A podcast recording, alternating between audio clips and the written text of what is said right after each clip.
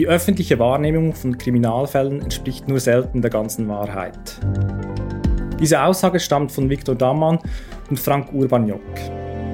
Dammann ist einer der bekanntesten Gerichtsreporter, Urbaniok einer der bekanntesten Gerichtspsychiater. Ich bin Aurel Jörg, Leiter der Kommunikation der Volkshochschule Zürich und frage bei Ihnen nach.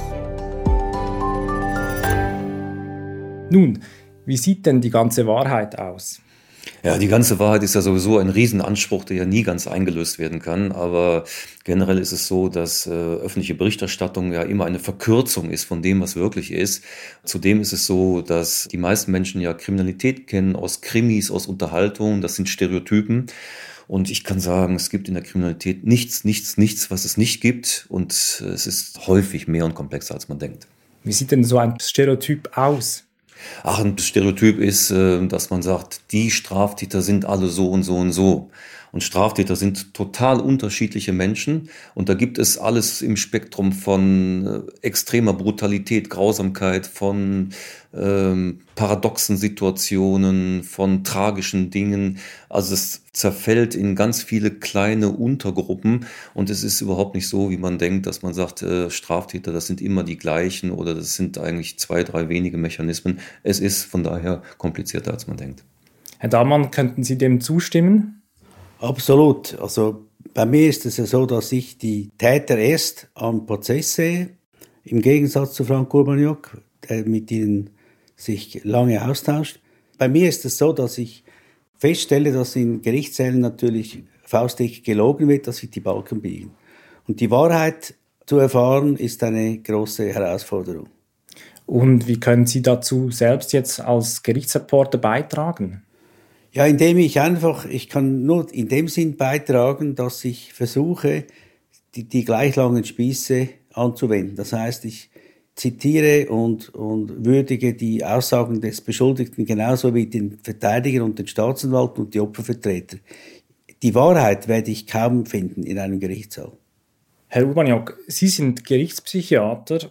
Gibt es ein Schlüsselerlebnis in Ihrer Biografie, das Sie in diesem Entscheid bestätigt hat? Nein, eigentlich gar nicht. Man stellt sich ja immer vor, es gibt irgendwie so eine innere Bestimmung, äh, sich damit äh, zu beschäftigen. Manche denken, ja, das sind äh, selbst irgendwie dunkle Anteile, die man da auslebt. Ich würde sagen, das ist bei mir überhaupt nicht der Fall, sondern ich bin mehr zufällig in diesen ganzen Bereich gekommen. Und das war damals so, ich habe in einer Klinik gearbeitet und da gab es ein Modell für sogenannte persönlichkeitsgestörte Sexualstraftäter. Und das war an die Wand gefahren. Es war ein Sanierungsfall. Und was mich damals dann sehr gereizt hat, man hat mir das angeboten, hat gesagt, ja, man muss da irgendwas machen, das läuft aus dem Ruder. Und es war wirklich diese Gestaltungsmöglichkeit. Also ich hatte eine Einheit, ich war damals noch ja, ein paar Jahre in der Psychiatrie tätig und so bin ich in die Forensik gekommen. Das ist jetzt mittlerweile ja, fast 30 Jahre her. So bin ich da reingekommen. Es war von daher mehr die Herausforderung, selbst gestalten zu können und dann bin ich in dem Bereich hängen geblieben. Also hat es wie so oft im Leben der Zufall Regie geführt eigentlich. Würde ich so sagen, ja. Herr Damann, Sie haben ja auch einen sehr spannenden Werdegang hinter sich. Sie haben als Jugendlicher Koch gelernt und nun schreiben Sie für eine der größten Zeitungen den Blick über Gerichtsfälle. Wie kommt das? Also ich bin natürlich schon als Jugendlicher geimpft worden durch Jerry Cotton Romane. Mich hat die Kriminalität schon immer interessiert. Ich habe zuerst lange als Pressefotograf gearbeitet, aber um hinter die Dinge zu schauen, muss man mehr tun als nur etwas ablichten. Und ich habe mich dann entschlossen, in dieses Fach zu wechseln und habe dann nach kurzer Zeit, habe ich auch sogar People-Geschichten gemacht, habe ich mich dem gewidmet und bin an, an Prozesse gegangen und habe langsam versucht zu verstehen, was da abläuft. Sie haben vorher Jerry Cotton erwähnt. Wer ist das? Das ist die Romanfigur des umtriebigen FBI-Agenten. Hat tausend Abenteuer erlebt und erduldet. Und können Sie da Parallelen zu Ihrem Berufsalltag feststellen? Ja, ich versuche natürlich auch bei Kriminalfällen, besonders wenn das gerade publik wird, vor allem früher, als ich noch, als, als, als ich noch ausgerückt bin an, an Kriminalfälle, schnell gleichzuziehen mit der Polizei, wenn das geht, und vielleicht sogar ein bisschen den Fuß voranzustellen. Und ist das noch im legalen Bereich? Ja, vollständig im legalen Bereich. Also etwas, das natürlich uns hilft, ist, wir müssen uns an keine strafprozessualen Vorgaben halten, außer dem Persönlichkeitsschutz. Also wir können äh, mit allen Leuten sprechen, wir müssen keinen Anwalt beiziehen, damit das seine Richtigkeit hat. Genau, nicht so wie ein Staatsanwalt, ja. der nicht mit irgendeiner x-beliebigen Person einfach so reden darf. Ja. Da ist dann gewisse Regeln gebunden. Genau. Sie als Gerichtsreporter nicht, das ist ja eigentlich auch ein großer Vorteil, oder? Also muss das eben trennen. Kriminalberichterstattung ist, ist aktuell, die Berichterstattung, und die Gerichtsberichterstattung kommt ja dann, wenn der Mann oder die Frau angeklagt ist. Und in dem Sinn ist zu sagen, die besten Geschichten sind die eigentlich, wo man schon dabei ist, wenn etwas passiert, die ganzen Recherchen dieses Falles und dann kann man dann beim Prozess die eigene Wahrheit überprüfen, ob das wirklich das, was man damals recherchiert hat, der Wahrheit entspricht oder wenigstens Teilen der Wahrheit. Der Fall Bilkey war ein solcher Fall. Da konnten Sie Ihre eigenen Recherchen eigentlich live überprüfen. Können Sie uns kurz etwas zu diesem Fall erzählen? Also am Anfang stand ja das Verschwinden der Ehefrau dieses Tierarztes Gabor Bilkei. Und er hat, die, er hat dieses Verschwinden mit ganz skurrilen Behauptungen erklärt. Und ich habe mich dann mit Freundinnen der verschwundenen Frau und weiteren Bekannten austauschen können und bin der, zu der Meinung gelangt, dass es niemals so ist, dass diese Frau freiwillig verschwunden ist. Und das hat sich dann später auch so dargestellt.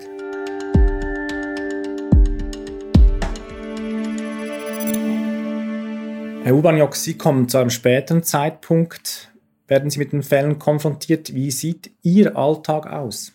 Also in der Regel habe ich ja mit einem Fall dann zu tun, wenn der Täter verhaftet ist und äh, beschuldigt ist. Also wenn man weiß, wer der Täter ist. Das ist die Regel, ist nicht immer so. Manchmal gibt es auch Beratungen bei Fahndungen, aber das ist die Regel.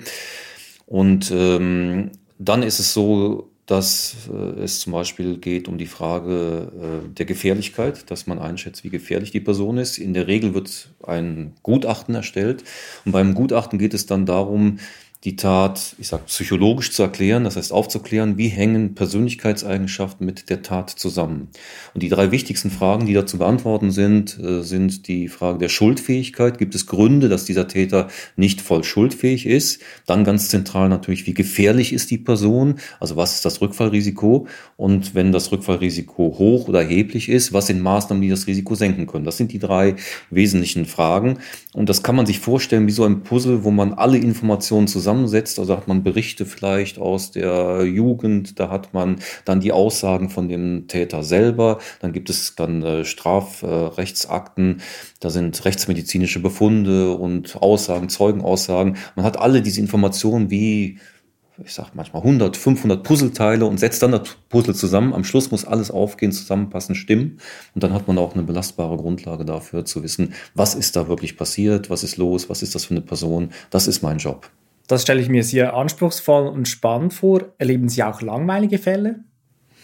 Es gibt natürlich Fälle, wo man relativ schnell dann weiß, in welche Richtung das geht. Es gibt sowas wie, ich will mal sagen, stereotype Fälle, ähm, Raubüberfälle, wo dann relativ schnell klar ist mit irgendeiner Drogenabhängigkeit, in welche Richtung das geht. Aber die andere Seite ist, und das fasziniert mich an meiner beruflichen Tätigkeit nach wie vor, ich lerne immer noch dazu. Ich bin jetzt äh, seit 30 Jahren in dem Job mittlerweile. Aber äh, mich fordert das immer heraus, das wirklich genau zu verstehen. Ich will es genau wissen.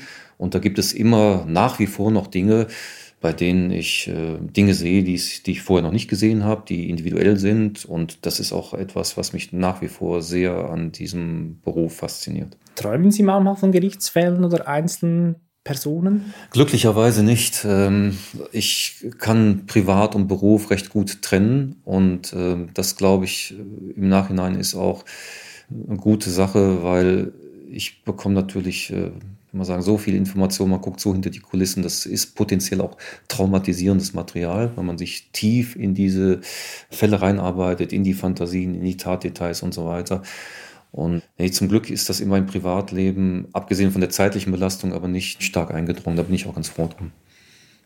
Und Sie, Herr Dammann, können sich dann auch von diesen Fällen gut abgrenzen?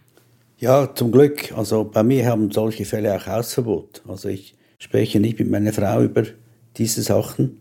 Nicht jedermann verträgt diese, diese oft grausamen und unglaublichen Fälle. Gott, was jetzt Frank gesagt hat im Zusammenhang mit, den, mit unglaublichen Fällen, Äh, es hat vor 30 Jahren einen Giftmord gegeben mit Knollenblätterpilzen. Und dann habe ich einen Kontakt zum Opfer gesucht und habe die Eltern dann kontaktieren können. Und die haben mir alle Akten zur Verfügung gestellt. Also die hatten ja kein Amtsgeheimnis, die können alle Akten zur Verfügung stellen. Und man hat dann gesehen, dass diese Täter, das, sind, das war ein Liebespaar, hat dann den Ehemann der Frau umgebracht, dass die mit unglaublicher Vehemenz und Planung einfach diesen Menschen aus dem Weg räumen wollten. Also sie wollten ihn mit AIDS-Blut vergiften, sie wollten ihn mit, einer, mit einem Föhn in die Badewanne werfen, auf die, auf die Schienen legen. Unglaublich, ich habe das alles gesehen in den Akten, in den Einvernahmen und man, da staubt man schon, wie das, wie so etwas geschehen konnte. Und wie entscheiden Sie dann, worüber, über welchen Fall Sie berichten? Was treibt Sie da an? Also jetzt ist es ja so, dass ich noch 40 Prozent tätig bin. Ich bin seit sieben Jahren pensioniert. Wir haben Gerichtsberichterstatter, einige in Kanton Zürich haben einen direkten Zugang in die Gerichte, einen passwortgeschützten Zugang und können die Anklageschriften direkt dort abrufen. Und ich lese sie einfach quer durch. Und es gibt immer wieder Fälle, das glaubt man nicht. Man, hat, man glaubt immer, man hätte alles schon mal erlebt, aber es ist schon so, dass es nicht so ist. Also ich konzentriere mich schon auf Fälle, die besonders speziell sind. Das muss nicht immer nur Fälle im, im Mord- und Totschlagbereich sein. Das kann auch ein raffinierter Betrug sein, beispielsweise, oder irgendetwas anderes oder ein komisches Motiv. Da konzentriere ich mich drauf. Kann man von Ihnen beiden sagen, Sie sind vom Bösen fasziniert? Also ich kann dazu sagen, ich bin wirklich null und nicht davon fasziniert. Und das ist ja so ein bisschen auch etwas, was vielleicht in der Öffentlichkeit oder in der auch Kulturbranche gerne äh, so gesagt wird, das ist irgendwie so ein äh, spektakulärer, faszinierender Bereich oder es ist eine schmale Grenze, der eine wird zum Täter, der andere nicht. Das sehe ich alles komplett anders. Also Wie sehen sind, Sie das denn? Dass sich wirklich die Menschen, mit denen ich oder die Täter, mit denen ich zu tun habe, mit schweren Gewalt, äh, Straftaten und Sexualstraftaten, die damit in Erscheinung getreten sind, die unterscheiden sich fundamental von der durchschnittlichen Normalbevölkerung. Und das ist kein Zufall. Es hat was mit Persönlichkeitsmerkmalen, es hat was mit bestimmten Eigenschaften zu tun. Und das ist mehr so ein Kultur Mythos oder Medienmythos, dass es so eine schmale Grenze ist. Das ist überhaupt nicht so.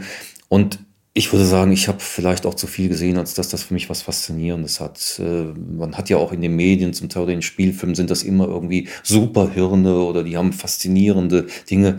Und Gewalt ist oft fürchterlich profan und fürchterlich deprimierend. Und äh, da ist für mich kein Raum für Faszination. Herr Damann, erleben Sie das auch so? Also ich habe mir angewöhnt, schon von Anfang an keine Drehbücher zu schreiben. Also bei mir werden Sie nie lesen, wie genau eine Frau vergewaltigt worden ist beispielsweise oder wie jemand gequält worden ist. Da gibt es zwei erklärende Sätze und fertig. Darum, fast Faszinierende müsste ich ja dann verwenden im Bericht. Das mache ich aber nicht. Das geht mir zu weit. Sie möchten dies nicht ausführen, weil Sie denken, das hätte etwas Voyeuristisches auch. Auch, ja, und vor allem, es würde vielleicht dem Täter gefallen. Und ich möchte auch das Opfer damit schonen. Also nicht nur die, das Opfer, sondern es gibt ja auch die Angehörigen des Opfers und es gibt auch die Angehörigen des Täters, die unter einer solchen Tat leiden. Das ist ja ganz interessant, wenn ich das an der Stelle sagen darf. Ähm, man vermutet ja oft bei Boulevardjournalisten, dass sie wirklich nur auf Spektakel, auf irgendwelche sensationellen Dinge aus sind. Und äh, ich kenne Viktor Dammann ja jetzt seit sehr, sehr vielen Jahren und er äh, ist ganz anders. Also man würde das ja im Boulevard nicht so äh, vermuten. Er ist ein wirklich exzellenter Kenner dieser ganzen Materie. Und er geht sehr verantwortungsbewusst mit diesen doch oft äh, schwierigen, potenziell traumatisierenden Details um. Das sieht man zum Teil dann eben in anderen Medien, wo man sagt, das sind jetzt die Differenzierten, sieht man eine andere Haltung. Also er hat äh, da wirklich äh, eine grundseriöse Haltung im Umgang mit solchen Fällen. Diese grundseriöse Haltung, die Sie erwähnen, die möchten Sie sicher auch an der Veranstaltung am 2. Mai an der Volkshochschule Zürich teilen. Was erwartet da das Publikum? Also wir haben uns ja ein paar Gedanken darüber gemacht, äh, welchen Fall, welche Fälle wollen wir da vorstellen. Und das ist vor allem ein Fall, den wir uns jetzt ausgesucht haben, der so stellvertretend steht für eine gewisse Zeit, also wo man so auch deutlich machen kann an diesem Fall, was sind vielleicht gesellschaftliche Strukturen gewesen, wie man mit solchen Fällen umgegangen, was sind Fehler gewesen, auch ähm, eben dann, wie sieht's hinter den Kulissen aus, wie arbeitet man, wie arbeitet ein Viktor Dammann, wenn er sich so einen Fall aneignet, wie arbeite ich, wenn ich ein Gutachten mache, welche Informationen liegen mir vor, wie entwickelt sich das.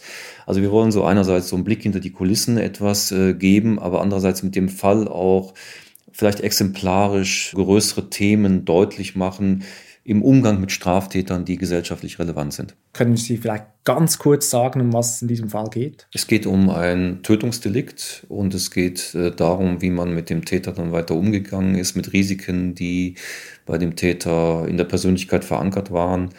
Und von daher ist es ein Fall, der die Justiz und damit äh, auch den Gerichtsreporter und auch mich über viele Jahre beschäftigt hat.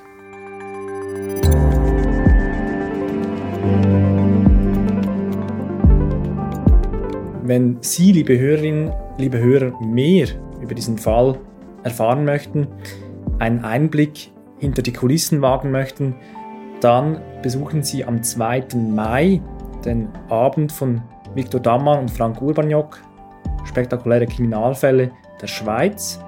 Für diesen Abend können Sie sich auf der Webseite der Volkshochschule Zürich anmelden.